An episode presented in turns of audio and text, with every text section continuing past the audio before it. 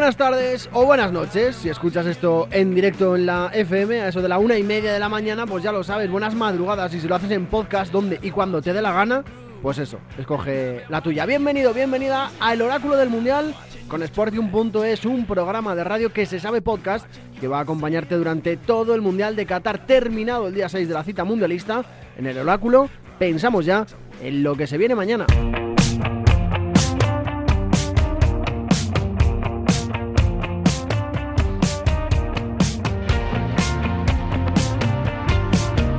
Y antes de empezar a hablar con los que más saben de todo esto, vamos a seleccionar, te voy a seleccionar en Sportium.es, la casa de apuestas número uno en España, algunas cuotas que pueden hacerte disfrutar y de qué manera de la jornada de mañana. Después de la ODA primero hay que hablar de lo de ayer. Tengo que preguntarle a Miguel y a Juan eh, por el partido de España, ya que ayer no tuvimos programa. Y la primera cuota que te traigo, la especial, va sobre eso, porque después de la ODA futbolística patria, después del golpazo de Alemania ante Japón, ojo a esta que te traigo. España-Alemania el domingo, victoria de la luchoneta y menos de 2,5 goles. Está a cuota 5.50. Otra más, antes, para mañana, en uno de los partidos que más cosas en juego va a haber, te traigo una apuesta especial de Sportium.es. Esta es única en la casa de apuestas número uno en España y se paga 5,5. Esto es, si realizas una apuesta de 10 euros y aciertas, vas a ganar 55 euros se paga 5,5 euros, que Senegal va a lanzar más de 2,5 tiros a puerta en cada mitad. Tengo datos que confirman esta versión, luego te los luego te los paso. Pero desde ya mismo, media hora de radio, de fútbol y de apuestas, ya lo sabéis, con los dos tipos que más saben de lo suyo, cada uno en lo suyo, un genio del fútbol internacional y un artista de las apuestas. Hola, Miguel Ruiz, ¿qué tal? ¿Cómo estás? Muy buenas. Muy buenas, Sergio, pues encantadísimo no solo por la gesta de España que ya has comentado, oh, oh. sino también porque estamos disfrutando mucho ya. Ya ha pasado la primera jornada de, todo lo que teníamos que ver en esta primera jornada de la fase de grupos y la verdad es que ha habido un poquito de todo, la verdad. Me ha aburrido hoy como una ostra, Miguel. Las cosas como son. lo, puedo entender, eh, lo puedo entender. Ha sido café para muy cafeteros, eh, como se suele decir. Quitando 15 minutos del partido de Portugal, eh, el resto, muy frío, me ha dejado muy frío. Pero bueno, entiendo que tiene que haber también días complicados, ¿no? Me esperaba mucho de Uruguay, no he visto nada, me esperaba mucho más de Brasil, tampoco he visto demasiado, no sé. Bueno. Pero tú piensas que, esto es bueno para la gente como yo. O sea, si no existiéramos nosotros, pues tendríais que tragar todos esos partidos que a lo mejor no os mm. interesan a muchos. eso es verdad, eso es verdad. No, no, no, si interesarme me interesan, ¿eh? Y yo me pongo el partido de Suiza y disfruto como un enano viendo a Serdan Sakiri correr la banda. Pero, joder, ha habido momentos muy, muy complicados. En fin. Densitos, densitos. Sí. ¿Tú cómo te lo has pasado, Juan Gaya Salom? ¿Cómo estás? Muy buenas. Pues, pues muy bien, muy bien. Y, me he acordado que, en este programa dije que me extrañaba mucho que la cuota 41 de Richarlison pasando, pasando facturas, al ¿eh, final es el 9. No, claro, porque estamos hablando del 9 del mejor equipo de el favorito. Por lo hmm. tanto, este mundial está dando sorpresas. Y ya lo único que espero es que Ferran Torres marque un gol y se ponga el balón debajo de la camiseta y diga a Luis Enrique, abuelo va por ti. Eso ya sería el, no va más del mundial. Así que, vamos a, ver. Se viene, se viene un programa interesante. El oráculo del mundial con Sportium.es. Venga, va, empezamos.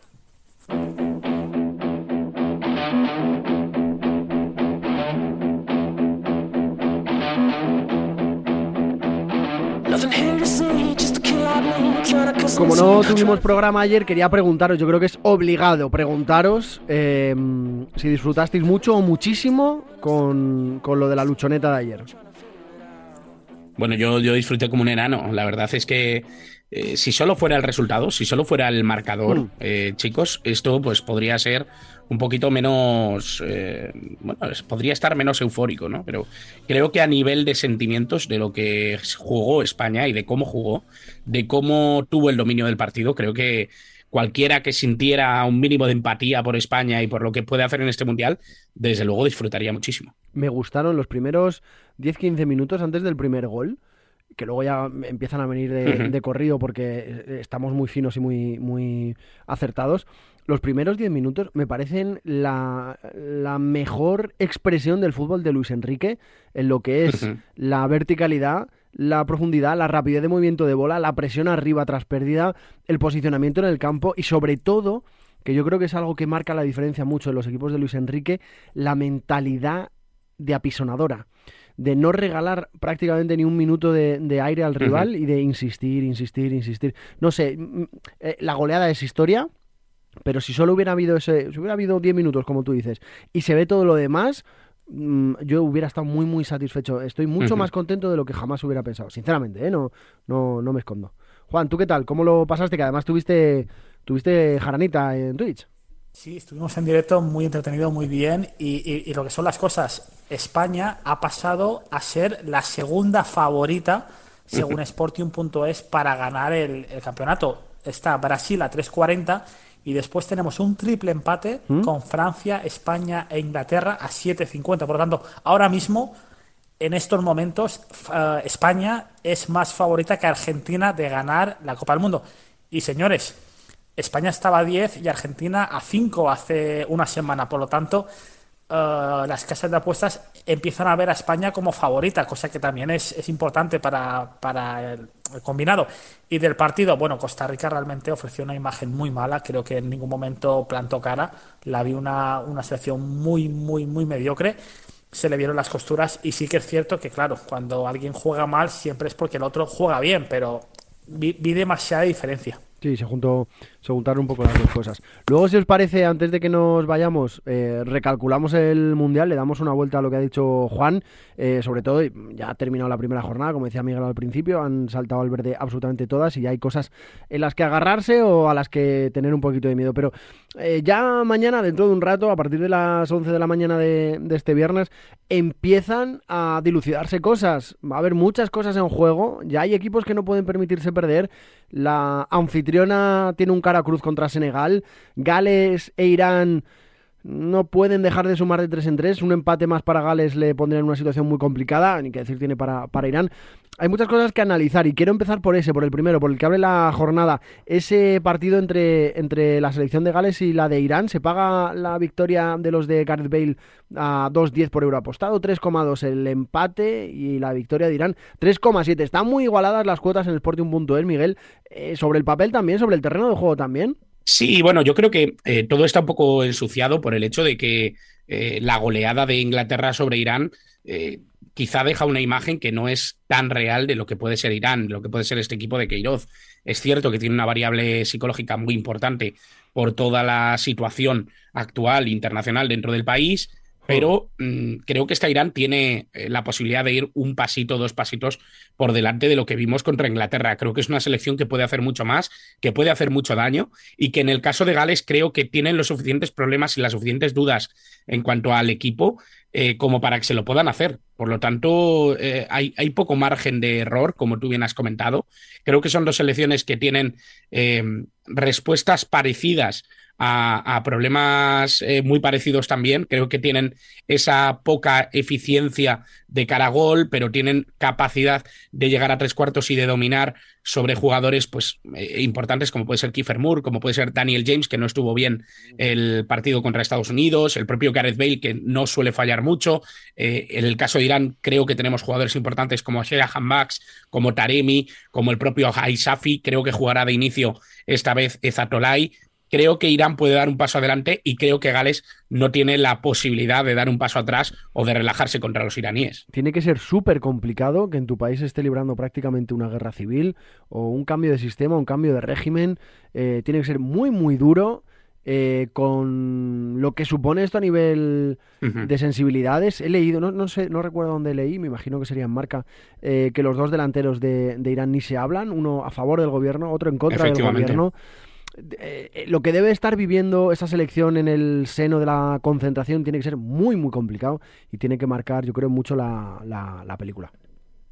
Sí, bueno, es que fue algo que, llenó las portadas ¿no? en, eh, en, las, en, los días previos a, la convocatoria de Queiroz. Recordemos que la convocatoria se da un día más tarde porque Queiroz había quedado en darla un jueves, si no me equivoco, la terminó dando un viernes porque había presiones por parte de la federación de dejar fuera a Azmoun, que había sido muy crítico con, con, el régimen, con lo que estaba pasando en su país en ese momento. Hmm. Parece que Azmun y Taremi, que son los dos jugadores, los dos delanteros de los que hablabas, eh, prácticamente no se dirigen la palabra. Esto es una situación muy complicada y que obviamente dificulta también, pone palos en la rueda de, lo que podía ser Irán en este mundial, por supuesto. Tiene que ser muy, muy, muy difícil. Oye, Juan, de, de, este primer partido, de este primer partido que abre la jornada de, mañana, esto es un no parar, o sea, es que no ha acabado prácticamente esta y ya está empezando la siguiente.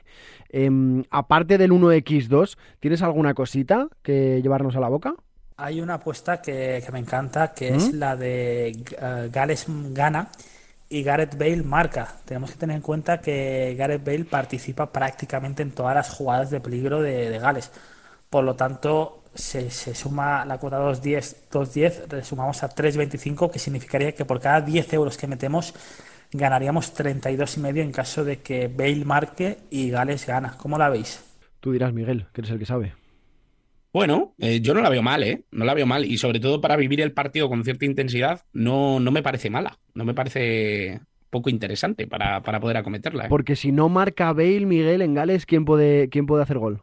Claro, es que ahí está la cosa. Yo antes lo he dicho, ¿no? Creo que Bale es eh, uno de los personajes principales dentro de esta selección, uno de los personajes por esa eficiencia. Podrías decir uno de los personajes principales, punto, y empezar ya la siguiente frase. No, pero en serio, ¿hay, alguien más o no? ¿Hay, alguien que, pueda...? Sí, hay, hay, jugadores destacables, ¿no? Y yo creo que podríamos nombrar obviamente a Kiefer Moore, que el que le he dicho antes es un, es un gran atacante. Eh, tienen a Conor Roberts, que es un eh, futbolista que suele funcionar muy bien. A Neko Williams, que es un jugador que de nuevo está en la Premier League. Pero eh, yo creo que no hay ninguno que tenga esa capacidad o ese nivel top que puedan mirarle a él cuando las cosas vayan mal. Y realmente Gareth Bale es eh, principalmente el, hombre al que todos recurren cuando necesita algo Gales. Es el mejor momento de la historia de, Gales, ¿no? En, cuanto al fútbol, los últimos 5, 6, 7 años, eh, mayoritariamente por culpa de Gareth Bale. Sí, sí, sí, sí. Bueno, eh, es difícil encontrar un, momento en la historia en el que Gales pudiera estar mejor que, el actual, ¿no? y, mm. realmente eso también es a fuerza de encontrar jugadores importantes, jugadores que, hayan representado algo, algo tan fuerte como lo que se está viviendo en, esta generación, ¿no? Yo creo que no participaban en un mundial precisamente desde 1958. Con esto ya nos damos, nos, damos un poco a entender lo que, lo que es participar en un mundial para Gales y lo que es tener una figura como Gareth Bale que permita conseguirlo. Por lo tanto, eh, tenemos que entender que, que Bale es una figura esencial y que probablemente cuando se retire y cuando no juegue más al fútbol con Gales, eh, la cosa va a cambiar mucho para esta selección. El siguiente partido es el Qatar-Senegal. Se la juega Juan, la anfitriona, ya en esta segunda jornada, después del nivel paupérrimo que demostró en la fase de apertura, en el partido, de, el partido inaugural ante, ante Ecuador, esa derrota dos goles a cero. Em, ¿Qué se piensa en Sporting.es sobre las posibilidades de, Qatar, Juan? ¿Le dan chance o no? Pues mira, uh, aquí ha pasado algo muy curioso, que es que Senegal, antes ¿Mm? del partido de, Qatar contra Ecuador, se pagaba a 2.20 en el segundo partido contra Qatar y ha bajado a 1.65. Mm. Me parece normal porque uh, Costa Rica ya uh, recibió 7 goles, pero, pero Qatar yo creo que ofreció un nivel, ya, ya no hablo de resultado, porque al final eh, un equipo puede, puede perder 5-0, 6-0, pero el nivel defensivo de Qatar, el primer partido, rozó la vergüenza ajena. Y, lo digo en serio, el portero hacía unos fallos que yo sigo sin entender. Y realmente la cuota de Senegal a 1.65 y eso que estaba a 2.20, le veo mucho valor porque yo, sinceramente, Qatar, lo que vimos es lo que hay. Yo, como no, traigan a, a 20 jugadores nuevos, no, no, no va a cambiar por lo tanto, yo creo que hay muchísimas posibilidades de que Senegal gane. Sí que es cierto que, la anfitriona quede eliminada en la, jornada 2 es algo que nunca ha gustado. Yo no hablo de mano negra ni nada, pero cuando un país organiza un mundial no interesa que quede eliminado, en, ningún sentido, ¿no? Por lo tanto, vamos a ver. Yo levanto la ceja como Juan, Juan y yo nos lo podemos permitir, Miguel, tú no, tú tienes una reputación. Eh, yo también, yo, yo, eh, Juan ha sido muy políticamente correcto. Yo creo que es, eh, bueno, solo voy a decir una cosa. El primer mundial de mi vida, de mi recuerdo, es Corea. Sigo llorando alguna noche. no, no diré nada más. Pero bueno, en cuanto al fútbol, lo que decía Juan Miguel, ¿necesita Qatar traer a, a 20 tíos nuevos o, o, hay algo que rascar para, para hincarle un poquito el diente a Senegal? Hombre, yo, yo creo que eh, tiene cosas como para, como para poder competir. El tema es que nos ha quedado en la memoria ese, ese partido contra Ecuador. Es lógico y es normal que no confiemos absolutamente nada en lo que es Qatar como selección. Eh, es lógico que nos haya dejado muy mal sabor de boca esa primera jornada, ese partido inaugural. Me da la sensación de que eh, se ha desdibujado un poco lo que veníamos construyendo y lo que veníamos esperando, sobre todo, de una selección que llevaba años preparándose con Félix Sánchez al frente y con eh, creo que un equipo bastante aseadito que había conseguido además la Copa Asia en 2019. Creo que realmente eh, no dio el nivel esperado en un partido contra Ecuador en la primera jornada inaugural. Mi sensación es que contra Senegal puede dar algo más de cara. Creo que eh, la molestó o, la impidió ser ella misma eh, a raíz del gol anulado de Ener Valencia. Creo que ahí empezaron a estar bastante nerviosos, cambió mucho su percepción del partido, les impidió jugar como probablemente eh, sepan.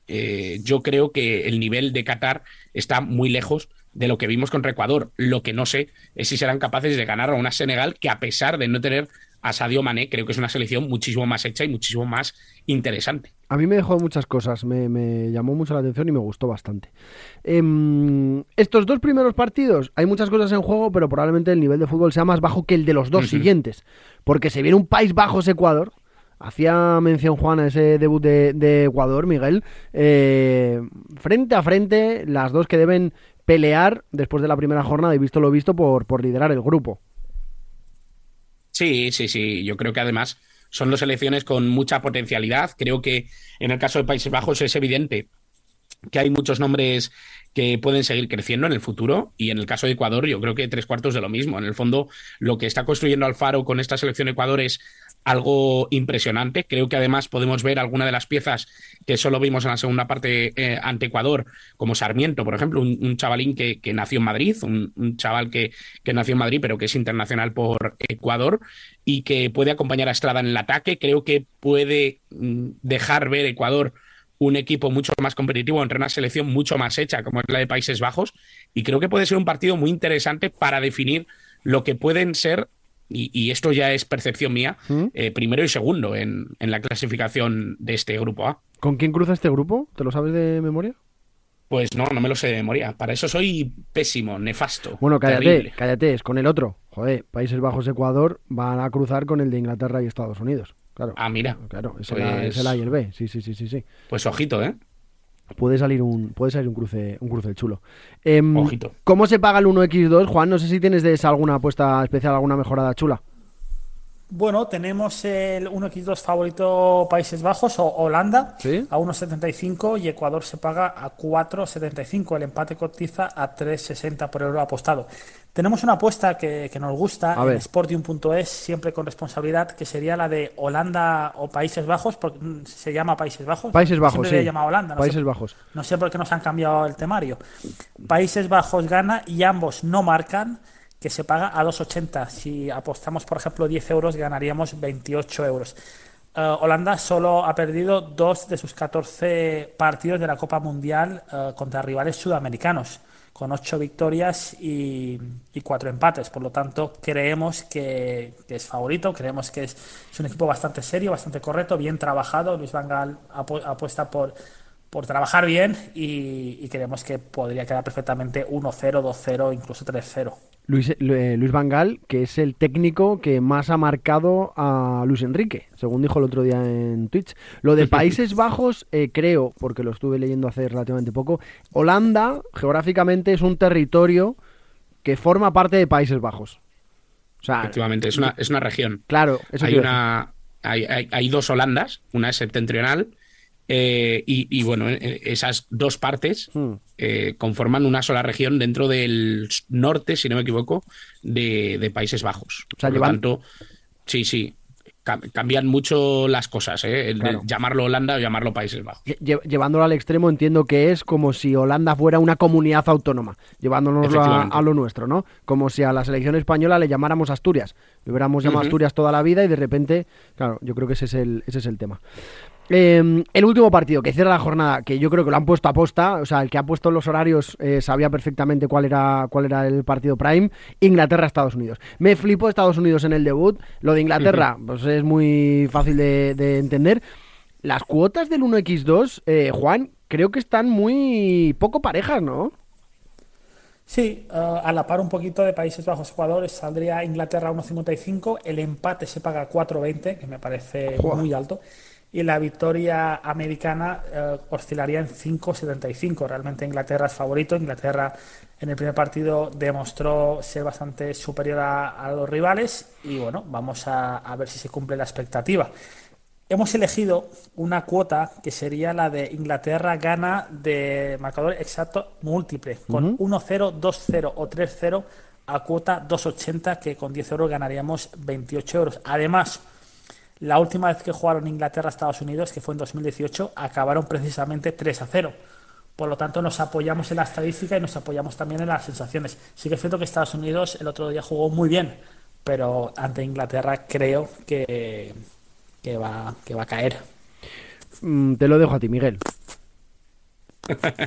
bueno, yo creo que, que, son cuotas correctas, ¿no? Teniendo en cuenta sobre todo el posible favoritismo de una Inglaterra que no solo tiene eh, mucho que decir para este mundial, para sus objetivos ¿Mm? actuales. Creo que también hay una vertiente de, morbo, ¿no? Entre Inglaterra y Estados Unidos que también hay que tener en cuenta. Yo creo que hay jugadores y hay eh, ciertos partidos en los que van con los eh, dientes un poquito más apretados. Y en este caso creo que el partido ante Estados Unidos, sobre todo ante una Estados Unidos que sí que puede ser un buen rival, ya lo vimos precisamente contra Gales, creo que puede ser una selección asiadita con cosas interesantes que guste mm, de, intentar ir a por la victoria, creo que al final a Inglaterra eso le favorece, no solo para tener un rival a las alturas de sus pretensiones dentro de un mundial, sino también para encontrar huecos, para encontrar espacios que yo creo que tiene equipo como para, como para hacerse con la victoria, por supuesto. A mí me, gustó mucho el debut de Estados Unidos. no sé, creo que creo que tiene que tiene cositas bastante interesantes y creo que va a pelearle mañana a Inglaterra. No sé. Bueno, vamos a ver. Em, yo había seleccionado una, he seleccionado una, la he dicho al inicio de la jornada de mañana, es del Qatar Senegal. Em, a ver cómo, cómo, la veis, se paga muy bien, 5.50 por euro apostado, es una especial de Sportium. En Sportium, por cierto, que podéis ver toda la jornada, ¿eh? en Sportium TV. Eh, podéis ver toda la jornada del, del, Mundial y no perderos absolutamente nada. Pues bien, 5.50. En el Qatar Senegal se paga que Senegal lance más de 2,5 tiros a puerta en cada mitad. Lo primero, estos son que si apuestas, por ejemplo, 10 euros y aciertas, te llevas 55. Em, dos tiros y medio a puerta en cada mitad hizo Senegal en su derrota por 2-0 contra Países Bajos, 15 remates. Yo la veo bastante factible. ¿Tiene armas suficientes eh, Senegal arriba, Miguel, para, para llegar con ese peligro? Sí, sí, sí, lo tiene, lo tiene. De hecho, tiene un jugador que a mí me parece que es de lo más llamativo de, este grupo, que es Ismail Assar, ¿Mm? un futbolista que yo emparento mucho con, con Usman Dembélé.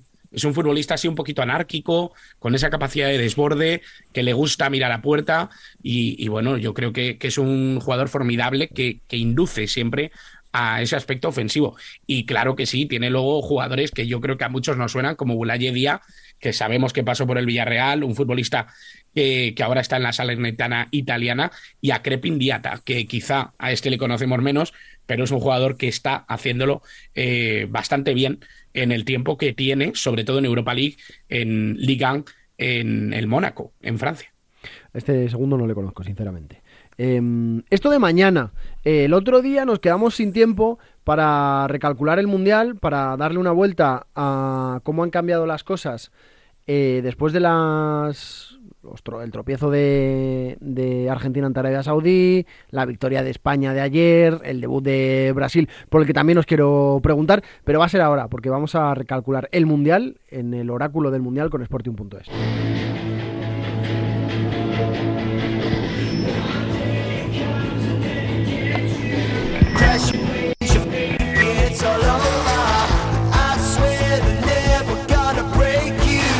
De las favoritas, lo más destacado yo creo que es lo que estaba diciendo. Primero, el batacazo de Argentina.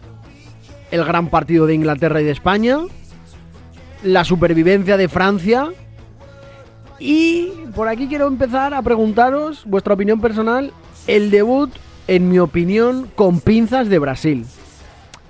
Se ha ganado bien, no han sufrido, pero igual es que me esperaba mucho más, no lo sé. Bueno, yo, yo también tengo dudas con Brasil, ¿eh? Tengo que empezar por ahí. Yo también tengo dudas con Brasil. Creo que es una selección que, eh, bueno, me ha decepcionado más Serbia, eh, porque ya sabéis que además era uno de los caballitos que yo tenía como, como posible revelación. Me ha decepcionado mucho, pero eh, ya lo dije también, ¿no? Creo que hay un par de selecciones, Bélgica y Serbia, que suelen decepcionarme cada vez que espero algo de ellas. Por lo, por lo tanto, no es tanta sorpresa como la de Brasil, que creo que ha tenido tramos muy buenos ¿Mm? y otros que no tanto. realmente me ha gustado, sobre todo, de tres cuartos en adelante Creo que ofensivamente han dejado buen nivel, pero me ha faltado un poquito de construcción. Me ha faltado un poquito de calma y sobre todo de capacidad de dominio y de contemporización con balón. Creo que en eso han fallado bastante y han construido muy poco por el carril central, algo que no me esperaba en absoluto. Se confirmó además ayer Em, a la hora y pico de terminar el partido, eh, lo, hizo Rodrigo Lasmar, que es el médico de la selección brasileña, que sufría Neymar un esguince en el tobillo de su pierna derecha. Y luego, por, posteriormente, informaba Javier Amaro, eh, nuestro compañero en la pizarra del Mundial, que se le iban a hacer pruebas en las próximas horas, probablemente en la mañana próxima, en nuestra, en nuestra mañana, dentro de un ratín, y que será cuando se dé a conocer el alcance de la lesión. No sé si ha dado tiempo ya, Juan, en las casas de apuestas, en Sportium.es, en la casa de apuestas número uno en España, a recalcular algo de Neymar. Entiendo que no, ¿no? Que no se ha tocado nada. No se ha tocado nada, lo que sí se ha tocado son las cuotas de favorito. Brasil ha bajado a 3.40 ¿Sí? y más que por mérito suyo, porque creo que realmente no ha demostrado ser ese equipo imbatible por demérito de Argentina en, su, en su estreno. Sí que es cierto que yo a Brasil lo veo como, un equipo de cromos, como un equipo de jugadorazos, pero como equipo le veo que le faltan muchas cosas para demostrar que es la máxima favorita. Vamos a ver, ahora mismo a estas horas de la madrugada se paga a 3.40 que Brasil logra campeonar en Qatar. Me parece una cuota algo corta y si tuviera que apostar, mm, apostaría seguramente o por Francia, España o Argentina, que son cuotas más altas y que, le veo más valor. Yo creo que está tan complicado, porque coincido bastante ¿eh? en que me falta mucho por ver, y más después del debut, me falta mucho por ver de, Brasil. No sé, no sé, yo creo que, que, va a estar muy igualado, ¿no? Y que, lo muestra también en Sporting.es ese, ese triple empate, ¿no, Miguel? Francia, España, Inglaterra. Mm. Eh, es, es muy normal, ¿no? Después de lo visto en la primera jornada. Sí, porque al final se han equilibrado un poquito las fuerzas con respecto a lo que habíamos visto antes de empezar el Mundial, con respecto a lo que sabemos que es lo que tenemos ahora mismo en Qatar. Es que yo creo que eso es completamente lógico. Eh, acuérdate que cuando hacíamos esos programas antes de que empezara el Mundial, yo te decía, tengo ganas de que todo esto empiece, tengo ganas de que ruede el balón, porque ahí ya de verdad estás jugando con lo que, con lo que hay, no con lo que esperas, con lo que hay y realmente las sensaciones muchas veces cambian. Y, creo que es bastante lógico que ahora Francia, España e Inglaterra hayan dado un pasito al frente y se les vea como, como equipos suficientemente importantes o duros como para poder disputar y competir este mundial. Eh, coincidimos los tres en que Argentina pasa la fase de grupos, ¿no? Sí, yo lo tengo, yo lo tengo casi, casi nítido, ¿no? Eh, me extrañaría mucho que Argentina no supiera revertir una malísima actuación en solo 45 minutos. Que es que realmente es eso. O sea, en 45 minutos a Argentina se le fue el timón, hmm. se le fueron las capacidades, pero realmente esto es un accidente que debería eh, tener un, final feliz para Scaloni. Juan, me interesa saber tu opinión. Bueno, eh, debería ser así. Lo que sí que es cierto que no me gustaría estar en la piel de Argentina si en el próximo partido, en el minuto 60, Uh, no va ganando, porque hoy Brasil en el minuto 66 iba 0 a 0, si no voy mal. Por lo tanto, uh, como, como Argentina se le complique el próximo partido, mm, pitos y los jugadores tensos. Por lo tanto, creo que va a pasar, pero como se le complique el próximo partido, será complicado. Nunca mejor dicho. Va a ser un fin de semana interesante. Eh, a partir de mañana que se van a empezar a decir cosas. De momento, mañana la única súper favorita es Inglaterra, pero a partir del fin de ya vuelve a entrar en juego la luchoneta. Tenemos que ver si Messi tiene o no el pecho frío en este Mundial de Qatar. Van a pasar cositas en los próximos tres días y te lo vamos a contar aquí el oráculo del mundial con Sportium.es, con Miguel Ruiz. Un abrazo, amigo. Un abrazo muy grande, chicos. Y con Juan Gallá Salom. Abrazo enorme, Juan. Un abrazo, amigos. Lo contaremos todo. La madrugada del lunes, la madrugada del martes y la madrugada del jueves. Ya me anticipo a lo que se viene la semana que viene. Como siempre, un placer estar con vosotros y con Sportium.es. Por cierto, se me ha olvidado decirte que la apuesta especial que te he contado, la de Senegal, ese, ese Senegal lanza más de 2,5 tiros a puerta en cada mitad y que se paga 5,5 euros en Sportium.es, es una, solo una de las muchísimas apuestas especiales exclusivas que tienes en Sportium.es, la casa de apuestas líder en España. Ya lo sabes. Buenos días, buenas tardes, buenas noches o buenas madrugadas. Hasta la semana que viene.